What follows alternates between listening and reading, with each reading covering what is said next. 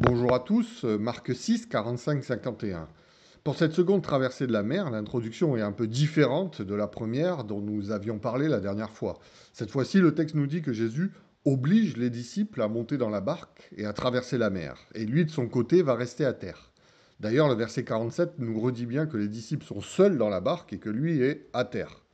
Jésus les envoie, comme parfois Jésus nous envoie.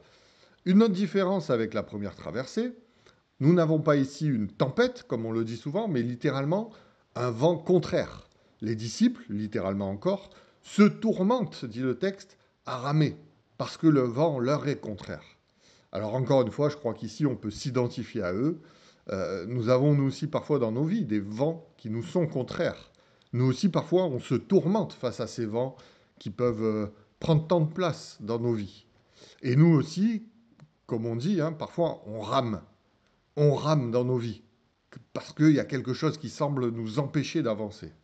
Alors, qu'est-ce que nous enseigne cette traversée? Eh bien que Jésus voit quand nous sommes tourmentés. Regardez le verset 48, il vit.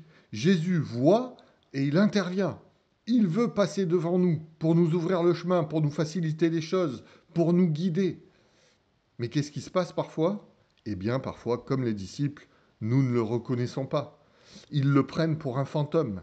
Pourtant, le signe est fort. Jésus marche sur la mer. Il marche, j'ai envie de dire, sur nos problèmes, sur nos vents contraires, sur nos mers agitées. Symbole de sa domination sur ces problèmes. Symbole de sa facilité à gérer tout cela si nous le laissons faire. Mais est-ce que nous le laissons faire? Ce que j'aime dans ce passage, c'est aussi la, la faculté pardon, de Jésus à, à ne pas s'arrêter sur nos erreurs, nos incompréhensions, à ne pas juger les disciples et malgré leur euh, réaction négative, eh bien Jésus va les rassurer. C'est moi, n'ayez pas peur. Et il va monter dans leur barque, finir la traversée avec eux.